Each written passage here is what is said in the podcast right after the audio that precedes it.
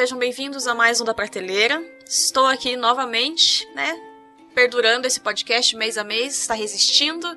E hoje com um convidado que é novo neste programa, mas já participou de outros programas do Criantaços. Oi, jovens e jovas. Se quiser se apresentar para quem não te conhece, não ouviu o podcast, fique à vontade. Então, eu sou o Felipe, sou professor de História, professor de ensino religioso, na minha monografia eu pesquisei justamente o personagem que a gente vai trabalhar no podcast de hoje. E eu estudei com a Tamires, né? Meu Já colega de curso. Fizemos graduação e pós juntos. Sim, é verdade. Dois cursos.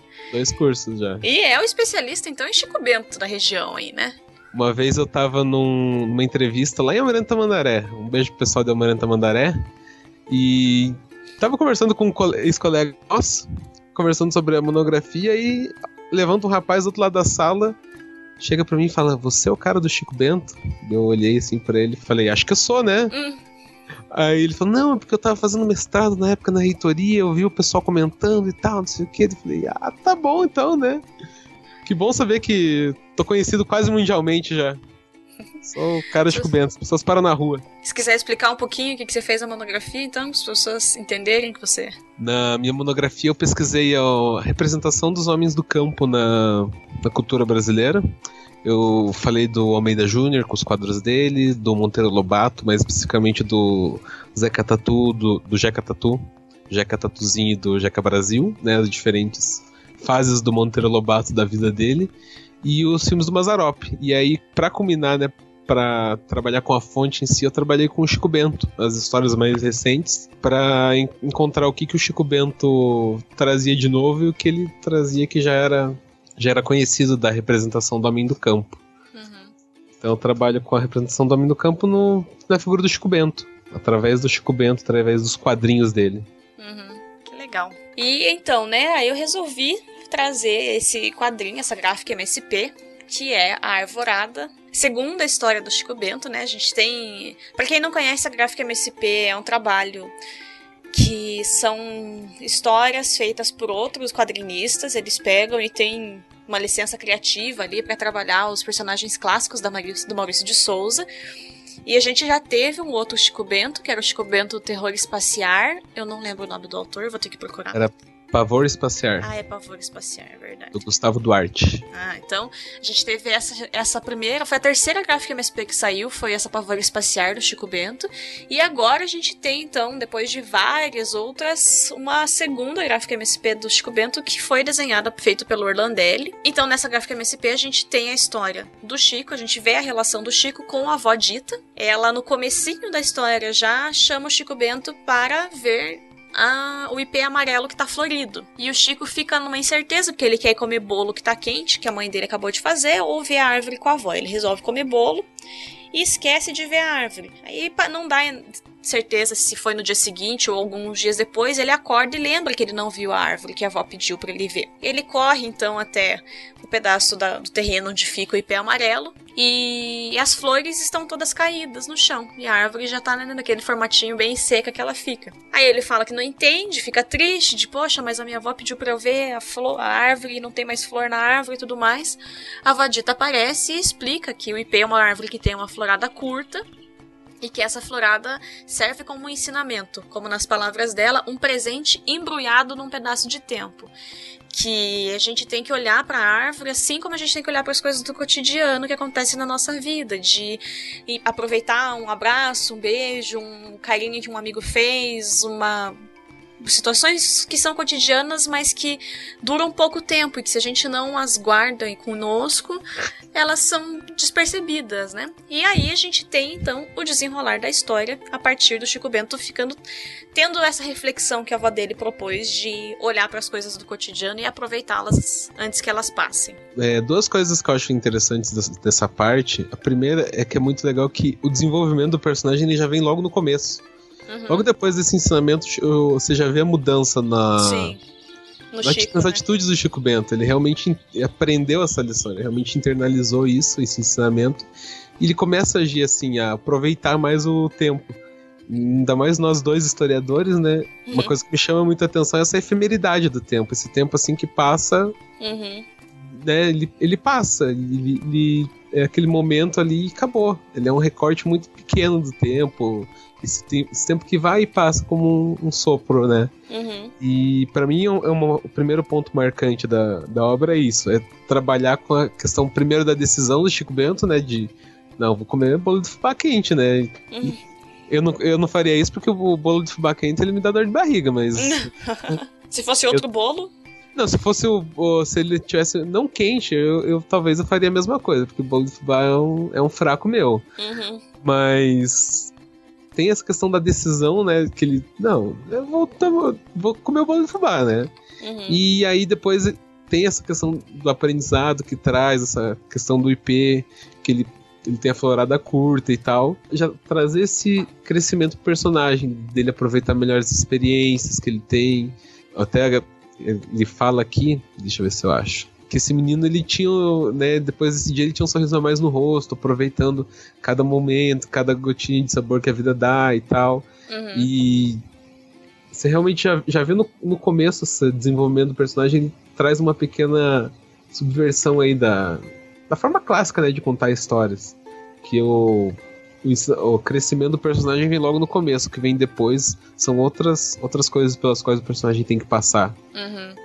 Coisas que o personagem, de repente, precisava desse desenvolvimento, dessa. Esse amadurecimento, né?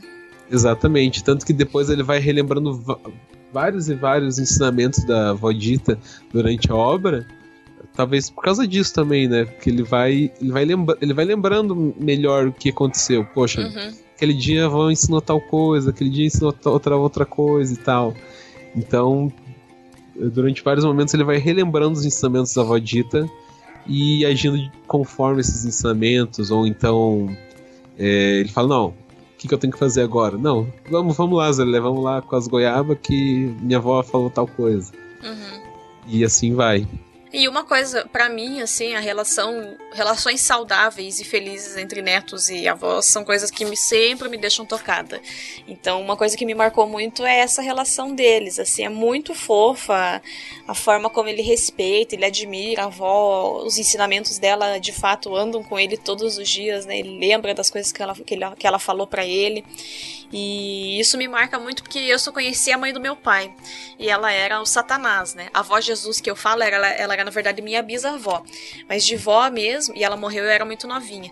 É, de vó mesmo, eu conheci só a mãe do meu pai. E ela não gostava de mim, assim, ela não gostava de mim e do meu irmão mais do meu irmão do meio. Então, eu nunca tive essa relação idílica de avó, sabe? De nossa, ai, vó é mãe com açúcar, ai, vó faz bolo pro neto, não sei o que. Minha avó tava cagando pra gente. Então, toda vez que eu vejo uma história bonitinha de netos com voz, eu fico tipo, ai, gente, deve ser tão gostoso mesmo, deve ser tão fofinho ter vozes que são carinhosas. Eu tive os meus avós, os homens, né, os dois avós. É, dá, dá pro gasto um ali, o outro mais ou menos também. Mas essa relação de vó, assim, que, que ensina coisas, que presta atenção em você, que, que quer ver o seu crescimento, assim, é uma coisa que sempre me deixa tocada, porque eu acho muito fofo. Eu acho que eu até citei isso quando eu gravei sobre o Persepolis. Eu falo da relação da Marjane com a avó dela também. Uhum. Porque de fato é uma coisa que sempre me deixa com um pouquinho de inveja das pessoas, assim. eu, eu cresci com a minha avó. É, ela mora aqui com a gente até hoje, né? Então eu conheço, eu conheço minha avó desde sempre. Eu fui, Uhum. quase, eu fui co-criado pela minha avó. Então me chama atenção também, até porque daí chega, ela fica doente, e aí aquela senhora de idade e tal. Né, uma- quando uma pessoa de idade fica doente, você já começa a sentir aquela fragilidade da vida, né? Uhum. E, e é uma coisa que a gente tem vivido com a minha avó e tal. Ela tá lutando aí pra se aposentar e tá. Não escuta mais direito. Ela é costureira. passou a vida dela toda trabalhando como costureira. Hoje em dia ela faz as costuras dela, mas ela não consegue ficar mais muito tempo na máquina porque ela sente a dor nas costas e tal. E a gente vai sentindo também essa questão da fragilidade da vida, né? Que Uhum. A gente. Esses dias eu ouvi do- de um médico que a única coisa que, me, que eu tenho a meu favor em uma determinada questão de saúde é a juventude. Hum. Eu falei ali, então tá bom, né? Então só é pior, só vai piorar daqui pra frente. Exatamente. Eu falei, é, então tem que fazer alguma coisa. Mas também tem esse, esse, esse lado, né? Você vê o, o Chico já sentindo essa questão, ele sente o perigo. né? Pô, a avó ficou doente. Mas que no começo não pareça ser nada, ele, ele sente, ele fica apreensivo. Eu acho que esse ponto também é interessante de você ver. Querendo ou não, é uma história que trata com essa questão da fragilidade da vida, com o, como a gente falou, que a vida é, ela é efêmera, né? Que o tempo vai passando e às vezes a gente não vê. Ele trabalha também com essa questão, que são questões ligadas, né? Como a vida ela é ela é como se fosse realmente um sopro. Tanto a questão do passar o tempo, né? O tempo que passa e muitas vezes a gente não acaba percebendo, não vê muito bem o tempo passar, fica opa, passou o tempo. Uhum. Né? Pô, é uma experiência muitas vezes que é bacana, que você. Que nem a, a arvorada do, do IP que já. que passa um dia e no outro dia já tem só as folhas no chão. Da mesma forma, às vezes é a vida, né? A gente muitas vezes. Casos de pessoas que às vezes acidente de trânsito é, próximo da gente e tal. Uhum. E que a vida ela é, ela é frágil em si. Então a gente precisa aprender a lidar com ela dessa forma também. Sim. Acho que é um ensinamento que traz também a questão do. que traz na, na gráfica, que traz na história. Uhum. E o que mais que te marcou na obra? Uma coisa que me marcou na obra é. Uma coisa que eu, como fã do Chico Bento, me marcou muito. Eu li boa parte das gráficas MSP. Eu me emocionei em algumas principalmente no finalzinho ali da segunda gráfica dos Cafage, a lições, né? Uhum. Ali no finalzinho deu uma, deu uma embargada na voz ali, mas essa eu chorei. essa eu chorei. Principalmente quando um momento que, assim, pra, talvez para quem não conheça muito bem o personagem, é, não sabe que o Chico Bento teve uma irmã, uhum. a Mariana, que é uma história muito bonita. Quem tiver oportunidade. Acho que a, essa história, como ela é mais antiga, acho que se encontra na internet sem muita dificuldade. É uma história que tem alguns paralelos também, e no meio da história eles citam, né? Sim. Eles mostram como, como o Chico passou por aquela situação, por aquela experiência.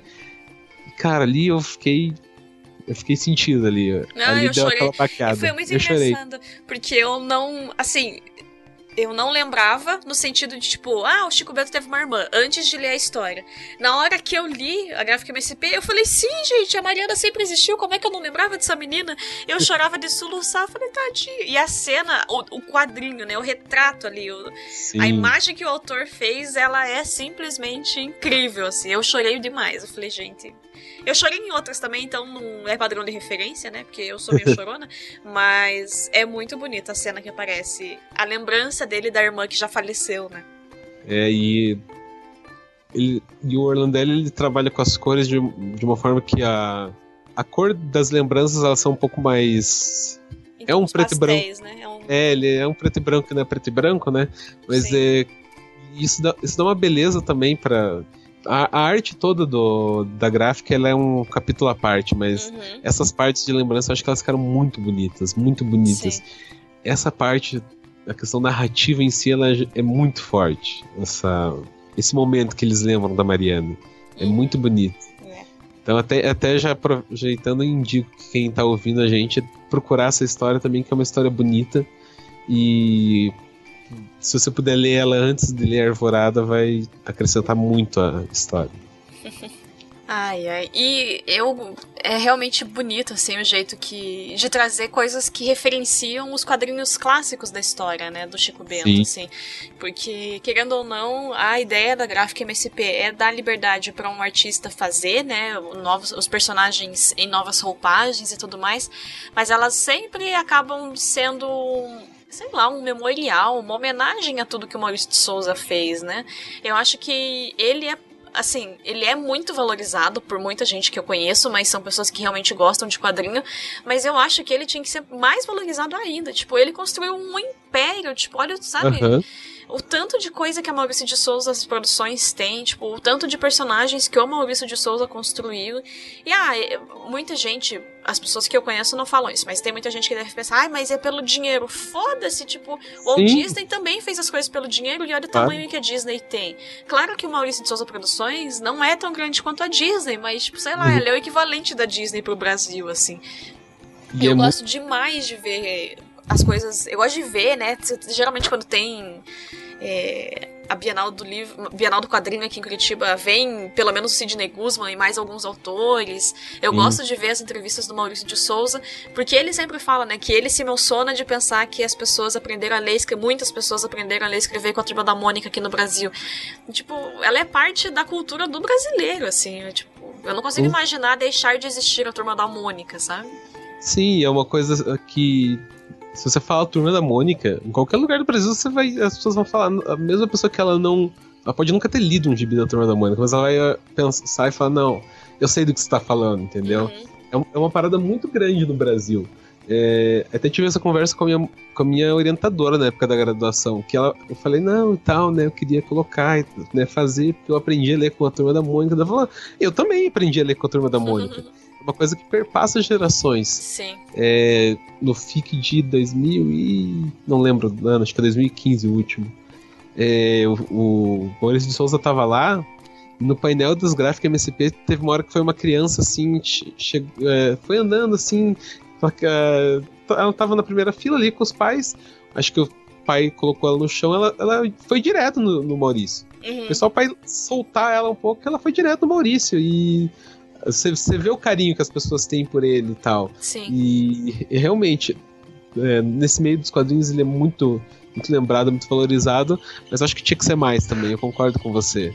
Inclusive, um, dos, uma das, das minhas metas aí é. Próxima vez que eu for num evento que ele esteja, é tentar tirar pelo menos uma foto, né? Porque, até falando, né, fazendo a, é, o link com a história, a gente sabe que o Maurício tá com mais de 80 anos já. E, Sim. Enfim, nessa, nessa idade né? Espero que ele viva mais 20 anos, pelo menos, uhum. mas. A gente sabe que nessa idade, às vezes, as coisas acontecem muito de uma hora para outra. É, é embora ele aparente ter muita saúde, né? Sim, eu sigo ele, eu sigo ele no Instagram, é muito divertido, gente. Eu recomendo uhum. para vocês. Ele posta coisa o tempo todo. É bem divertido. E é, é, é, o cara que eu queria, pelo menos, dar um abraço, sabe? Falar, pô, obrigado. Muito obrigado por tudo que você já fez. Ah, que é, é, realmente é um, é, um, é um legado muito marcante do Maurício pra gente. Sim. Tem aquele, aquela série que a HBO fez sobre. É, HQ Edição Especial, acho que é o nome da série. E tem um episódio só sobre o Maurício de Souza, né? Uhum, que... Eu não vi essa série. Então, ela é da HBO, aí eu não sei como está fácil de conseguir com o primo americano. Porque é foda que, tipo, HBO Go e tal, essas coisas é só pra assinante, né? Mas Sim. eles fizeram, é, é uma série documental chamada HQ Edição Especial. Eu acho que foram 10 episódios, se eu não me engano. E daí um deles é sobre o Maurício de Souza, assim, né? Ele conta, né, a construção do império, tipo, de como. E que, quem foram os primeiros personagens, né? Que não foi a Mônica, o primeiro personagem que ele desenhou no jornal e tal. Sim. É muito legal, assim, tipo. E ele é um velho que você fala, meu, ele é muito gente boa, tipo, de verdade, assim, porra, que não dava para ser outra pessoa fazendo tantos personagens tão queridos, assim, porque ele é muito gente boa, ele é muito. Uhum ele é, ele é, muito querido, assim, é. você, vê é. na, você vê o carinho que ele tem pelos próprios personagens quando Sim, ele. Sim, é a família dele também, né? É, e é, é a MSP, a Maurício de Souza Produções, até hoje ela é uma empresa familiar. Sim, você vê quase todos os filhos dele trabalhando na empresa. Ele, até hoje, ele trabalha ele na tá empresa. Ele ativo ainda, né, dentro da, da, administração da empresa. Eu não é, sei muito... como quadrinista, porque até um tempo atrás. É, eu acho só... que não eu acho que ele não Até um tempo atrás, só ele. É, porque tem a história que só ele mexe com o Horácio, né? Até... Mas ele vai fazer agora, né? A gráfica MSP do Horácio. Vai ter uma. Ele vai fazer com, o Alan, né? E eu acho que, vai, acho que vai ser uma parada bem legal. Porque eu gosto muito das, das tiras Mas dele. Eu não sei se. É, eu, eu não lembro mesmo. Ele fala alguma coisa sobre isso nesse, nessa, nesse seriado, nessa, nesse documentário, mas eu não lembro se ele. O, os outros ele já deixou, assim. Eu não lembro sim, se sim. o Horácio ele abriu mão já ou não. Pelo menos na época, né? Eu lembro é. que os mais, os mais gibis mais novos que eu tinha, o, as histórias do Horácio me pareciam um pouco mais antigas. Talvez uhum. eles estejam vivendo de republicação, assim. Entendi. Das, das histórias do Horácio. Ai, ai é muito legal mesmo. Outra coisa que para mim, assim, foi muito marcante na leitura da, da Arvorada, e que se você não percebeu até agora, gente, tanto serve para alvorada, como o Chico falando, a arvorada, no caipirês dele, quanto arvorada de árvores mesmo, né? Então fica um trocadilho o título da, da gráfica MSP, se você não tinha percebido ainda. Mas é o fato dele ter usado o IP amarelo como mote da série, assim. Eu amo a árvore, eu acho ela a coisa mais linda do mundo. Eu tanto assim, aqui em Curitiba, né, a gente tem a florada da cerejeira no final de julho ali, que também dura bem pouquinho tempo, e são aquelas florzinhas pequenininhas e rosas. E daí em setembro a gente tem a florada do ipê amarelo, vivo, assim, né, que é aquela árvore marrom escura e aquela florzinha amarela linda, super viva, assim. Então, para mim, só o fato de ter sido feita sobre o IP, quando eu vi o, o teaser, né, a capa, que não é a capa que eles chamam, que é o o teaser, eu fiquei, tipo, eu não, não sabia que era do IP amarelo, né? Porque o teaser não entregava. Tinha o Chico só deitadinho numa árvore. E daí, quando o Sidney Guzman fez o evento lá, né? Pra quem não sabe, ele faz uns eventos no Facebook mostrando algumas páginas do quadrinho quando ele vai lançar a gráfica MSP 9. Aí eu vi que era do IP amarelo e falei, ai, Jesus Cristo, vai ser lindo esse quadrinho. Só pela árvore eu já sabia que ia ser lindo. E é interessante que eu nunca tive, eu nunca tive muita relação com árvore, com planta. A gente tinha os, os pés de laranja aqui em casa era só. Uhum. Eu, esses, esses, tempos, alguns meses atrás, eu ganhei uma suculentazinha de, de lembrança de um casamento. Uhum. Mudou, mudou completamente a minha relação com as plantas, sabe? Ah. Eu, agora eu já, tô, eu já tô querendo comp comprar mais e tal, fazer um terrário e tal. E é, tem aquela história de que para você ser. para você ter uma vida completa, uma das coisas é plantar uma árvore, né? Uhum. Eu falei, nossa, gente, eu. Eu fiquei com, eu fiquei com muita vontade de, de, de ter um IP. De ter um IP. Eu falei, nossa, que, se, um dia, se um dia eu ficar rico, eu vou comprar uma casa e botar um IP na, na casa, só pra uhum. poder olhar pela janela, sentar embaixo. Realmente é, é muito bonita a história e toda a questão em volta do IP foi construída de uma forma muito bacana, assim. É uhum. Porque tudo se conecta na história. Tanto a questão do, do IP com a questão da vodita. Se conecta de uma forma muito bonita. Então, Sim, é bem poético, né? Sim, foi uma escolha assim sensacional do, do autor. Sim. É, para mim ainda tem o fator de que a minha mãe também ama muito o IP amarelo. E lá na Inglaterra não tem, né? Uhum. Então toda vez que floresce, não só o IP amarelo, que a gente tem IP branco, IP roxo, mas o amarelo é o que eu mais gosto. Eu penso muito nela, assim, eu fico muito as semanas que os IPs estão floridos, eu fico mais sensível pensando na minha mãe. E daí, quando eu li, eu falei, gente do céu, que coisa mais linda. Aí eu não mandei ainda, mas eu queria comprar uma e mandar, porque correio é o inferno, né?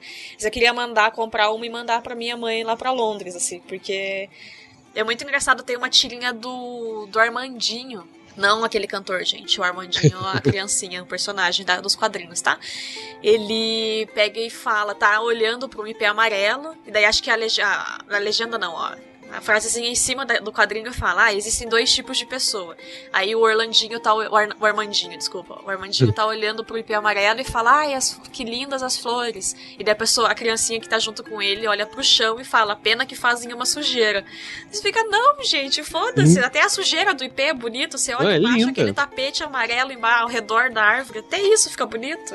Até a sujeira do, do negócio é bonita. É. E você falou do, da cerejeira.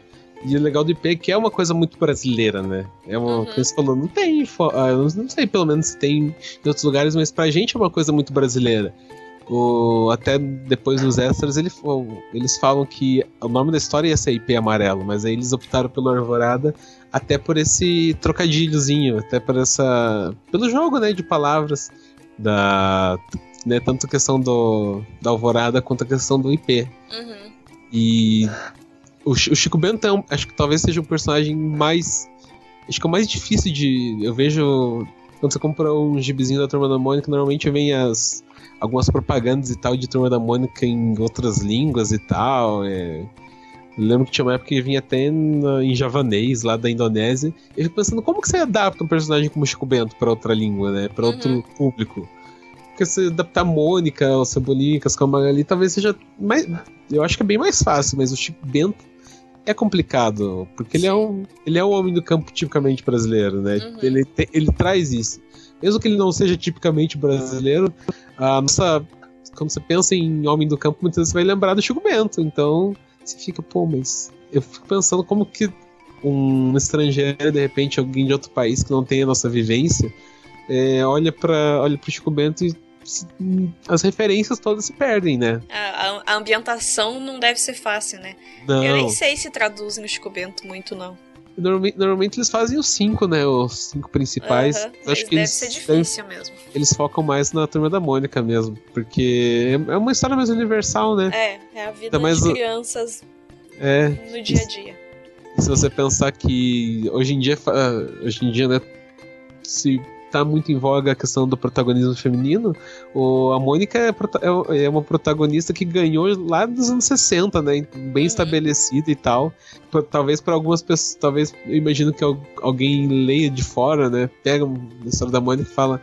E pense que talvez seja isso, né? Que a Mônica é parte dessa onda de usar mais protagonistas femininas, mais personagens femininas fortes. E não, a Mônica já tem toda essa tradição, desde mais de 50 anos uhum. sendo essa personagem referência aí. Sim. Então, além disso tudo que a gente já falou, por que, que você acha que as pessoas têm que ler essa obra? Então, além de ser uma história muito bonita, muito linda, a história, é, a gente tem que fazer todo um. Como eu falei, a gente tinha, podia fazer todo um capítulo só pra questão da arte da história. Uhum. Eu entendo que talvez para algumas pessoas, pessoas que não gostam muito de um traço mais abstrato, talvez não tão fotorrealístico, não tão clássico, talvez o traço possa se incomodar, o traço principalmente dos, hum, dos humanos possa incomodar um pouco. Já vi gente falando que se incomodou um pouco com o traço. Mas se você não tem isso de não, não gosto de traço abstrato, é um show. É um show, é um show, é. Eu fico muito na dúvida se essa é a gráfica mais linda. Eu acho a arte dela muito bonita. Uhum. Eu acho que o, uma coisa que o Orlandelli faz com uma maestria enorme é a questão da narrativa e do enquadramento. Ele usa uns enquadramentos maravilhosos. Ele, a forma como ele usa, é, formata as páginas, alguns quadrinhos, é, ele trabalha de uma forma muito bonita. É, ou, às vezes algum quadrinho que passa de uma página para outra de uma forma interessante, mas no final tem é, duas páginas duplas é, que são que elas vão se ligando de uma forma muito bonita Assim, eu acho que toda a quadrinização, toda a narrativa em si, ela é algo especial. Você vai ver, vai encontrar algo especial. Você vai encontrar alguns. Logo no começo já tem. Depois vai se repetindo durante a, durante a história. É, alguns balões dentro de, de ramos. E assim, ele, ele usa muitos recursos. A arte é bonita, o enquadramento é bonito, a narrativa é feita de uma forma muito especial que não é qualquer um que faz a, uma narrativa dessa forma. Uhum. É, é um trabalho, assim, além de ser uma história bonita, a, história em si, a forma como ele é contado é uma forma especial. Né? Como o quadrinho ele já é algo especial. É, se você for esteticamente, a, né? Exatamente, esteticamente, narrativamente é algo muito especial. E isso, isso que, gente, que eu nem tô contando a história em si, que a gente já falou bastante que de como ela é bonita, de como ela é emocional. Então, assim, se, se fosse para dar pelo menos um motivo, o primeiro motivo seria a história. Uh, a história, claro, que é uma história emocion é muito emocionante, mas eu falaria, olha, essa arte tá sensacional, tá um espetáculo. É, leia isso aí que você não vai se arrepender. Vai ser uma experiência muito, muito bacana. É, eu coloquei isso também. para mim, eu, de, eu, coloquei que o desenho dele era um dos motivos que as pessoas deviam ler o traço dele. E, e tem muita relação de que tem histórias em quadrinhos que tem, tipo, a história, né? A narrativa. O roteiro é incrível e tudo mais, mas o desenho não necessariamente é tão bonito. E essa combina as duas coisas, assim. Ela é linda a história e o desenho é lindo, as cores são muito bem feitas, muito bem escolhidas. Ele acertou exatamente o tom da florzinha do IP amarelo. É, a gráfica do Louco era a minha favorita em visual, em estética. Mas a Arvorada eu acho que tomou esse lugar, assim. Porque a do Louco também, as cores são muito bonitas. É, ela não tem. A história é legal, não é uma história ruim, é uma história legal, mas não Sim. é uma história incrível. Só que visualmente ela é maravilhosa, né? Eu não peguei depois que eu li o Arvorada para dar uma comparada de, ai meu Deus, estou indecisa, mas essa realmente eu acho que é a gráfica MSP mais bonita esteticamente de todas. Sim, sim. E, você falou, as cores em si, elas são, elas são um espetáculo. Até eu nem vi se foi o próprio Orlandelli que fez as cores ou se teve alguém, se teve algum colorista específico. Mas é, as, as cores são bonitas. A gente falou mais um pouco antes da, de como eles usam a, tons diferentes para colocar lembranças, flashbacks e tal. Eu não sei, tem uma vida nesse quadrinho que é, que é impressionante. É o tipo de coisa que é muito difícil você fazer se você não for o, o escritor e o desenhista ao mesmo tempo. Você tem que estar tá muito. Vocês têm, né, tem que haver uma ligação. Um, tem que ter uma ligação muito forte, uma.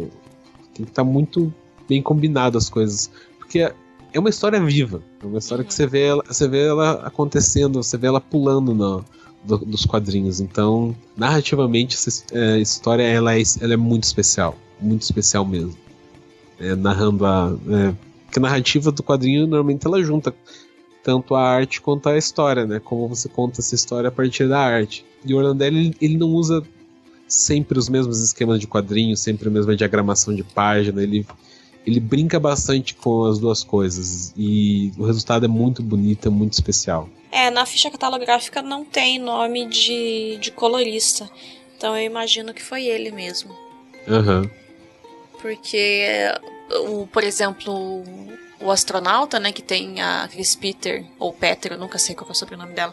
Peter. De, é Peter, mas é, eu é. sempre fico na dúvida. Ela não aparece na capa o nome dela, mas na ficha catalográfica tem, né, que ela é a colorista. Esse aqui não tem, só tem o nome do Orlandelli mesmo, então imagino que ele fez a cor também. Sim, sim.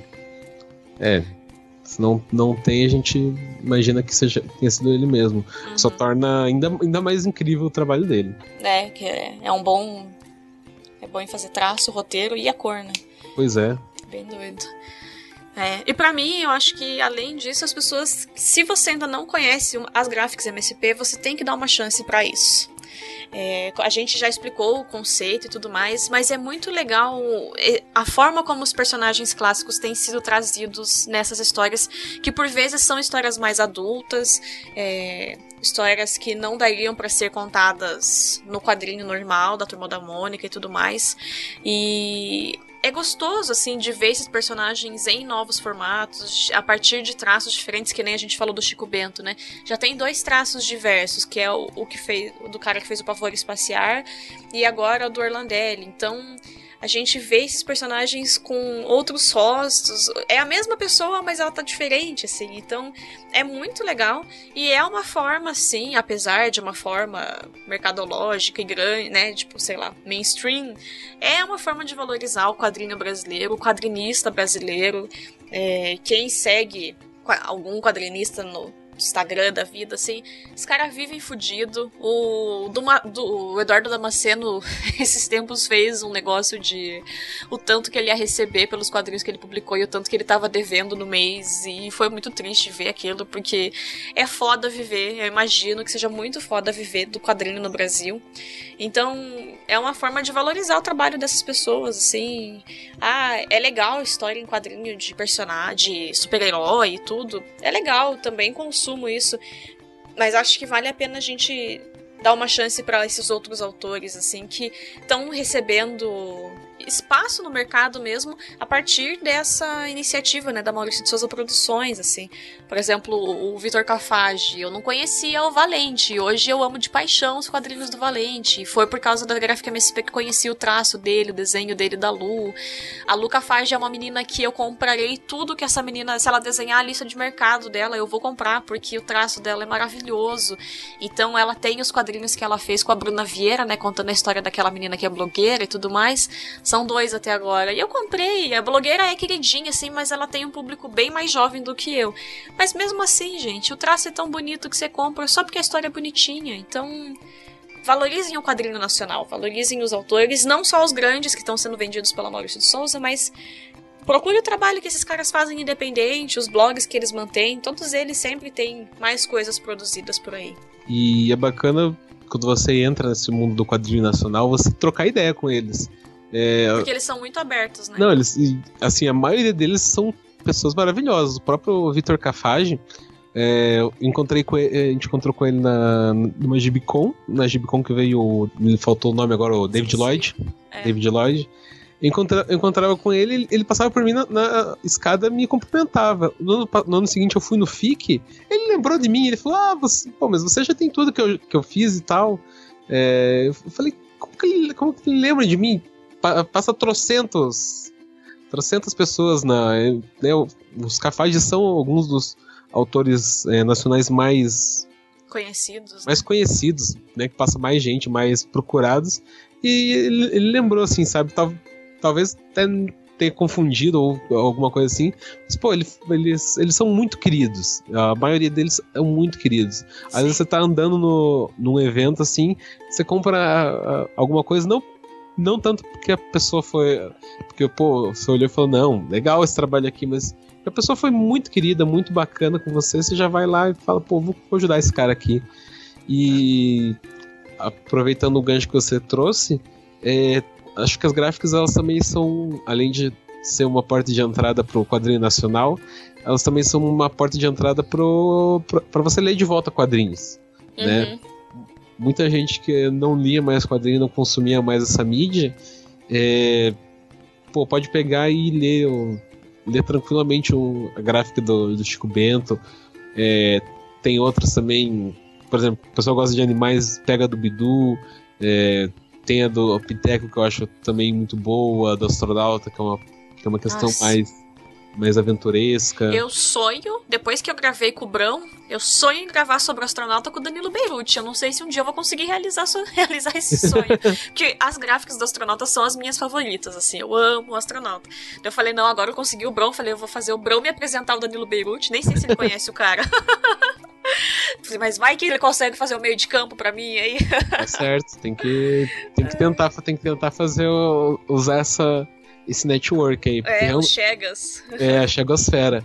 Não, porque realmente as do Astronauta também, se você gosta dessa de, de aventura ficção científica assim, as astronautas valem muito a pena, muito a pena mesmo. Ele ressignificou um personagem que era bem bobo, né? É, o astronauta eu achava as histórias dele bem chatinhas antes, sendo bem sério. Uhum. Na verdade, até hoje eu, eu pego. Eu... Lê muito astronauta. É, eu trouxe. O ele bolinha lá. Sim, é... eu olhava assim e falava, ah, tá. Até peguei recentemente algumas. Os meus quadrinhos da Turma da Mônica, eu coloquei no meu quarto e tal. Arrumei, uhum. eu dei uma li... boa lida na minha coleção. Chegava nas histórias do astronauta. Tinha, tem algumas bacanas, mas no geral não é meu personagem preferido nem de longe. Uhum. Mas as gráficas do Danilo Beruti com as cores da Chris Petter são um show. E, Sim. E é bacana porque você falou da questão do quadrinho de heróis. Se você pega. Uh, pega essa gráfica do Orlandelli, pega do Danilo Beirute, ela, elas têm uma, uma fórmula. Na verdade, elas não têm fórmula, né? Ao uhum. contrário das histórias de herói que normalmente tem toda uma fórmulazinha e tal. É, tem um jeitão. E se você pega uma, uma gráfica dessas, você vai ter um, o back, que é algo completamente diferente, algo é. completamente novo, até a forma de contar a história. A primeira do astronauta, ele, ele tem um, ela tem um recurso narrativo com os, com os quadrinhos. É Incrível é, aquelas duas páginas, aquelas né? Aquelas duas páginas, elas são. Deixaremos vocês curiosos. É, é o... Faz o seguinte, entra, entra no link da Amazon pelo Crentaços é. e vai lá e compra. compra a Arvorada e compra o Astronauta. Sim, Fica aí essa, todos essa dica. no post. Ai, mas... Mais alguma coisa então, Felipe?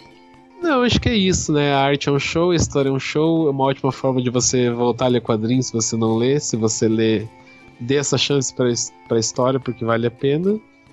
E acho que é isso. Ai. Acho que não tem mais nada a acrescentar. Eu também não. Senão a gente vai começar a falar das outras aí e vai ficar até amanhã, porque são foda, gente. Não, Tem uma pra... outra história que eu não gosto, mas por causa da. de não gosto de me importar muito com os personagens, mas isso não faz nem um pouco delas serem ruins, assim. As gráficas do MSP são todas muito bem feitas mesmo. Tem, tem, tem uma específica que eu não gosto, mas que assim, eu vejo muito. Eu consigo ver muitas pessoas gostando, sabe? Eu hum. não gostei porque, enfim, não, não bateu ali, não clicou comigo, mas. Uhum. Até porque, normalmente, é, mesmo que você não olhe assim e a história não te pegue tanto, a arte vale a pena. A arte vale muito a pena. Né? A gente uhum. falou do, da do Louco, falou do Astronauta, a, do Piteco também, o Chico é um desenhista absurdo de bom. É, tem a da, da Criseico, do Paulo. do. do Crumbin. Uhum. Do Crumbin também, do Penadinho, que a arte é um show. Então, assim, na pior das hipóteses, vai ter um negócio muito lindo para ler. Na pior das hipóteses. Sim. São boas, são todas elas muito boas. Talvez alguma história que você, né, algum gênero que não te pegue muito, ou você não goste muito, mas elas valem muito a pena. Ah, então é isso. Muito obrigada por ter gravado comigo, aceitado o meu convite. Eu que agradeço pelo convite, sempre um prazer, uma enorme satisfação gravar com vocês. E fica então nossa forte recomendação para que vocês vão atrás, vão lá ler o Arvorada e depois vocês contam pra gente nos comentários se já tinha lido, se gostou. Ah, nem sei, nem conheço o IP amarelo, não tem na minha região, mas leia, gente. Você pelo menos vai ter uma boa relação de avó e neto sendo contada ali. Com certeza. É... Então é isso. Muito obrigada, Felipe, e todo mundo que ouviu até aqui. Até o próximo mês. Tchau. Tchau.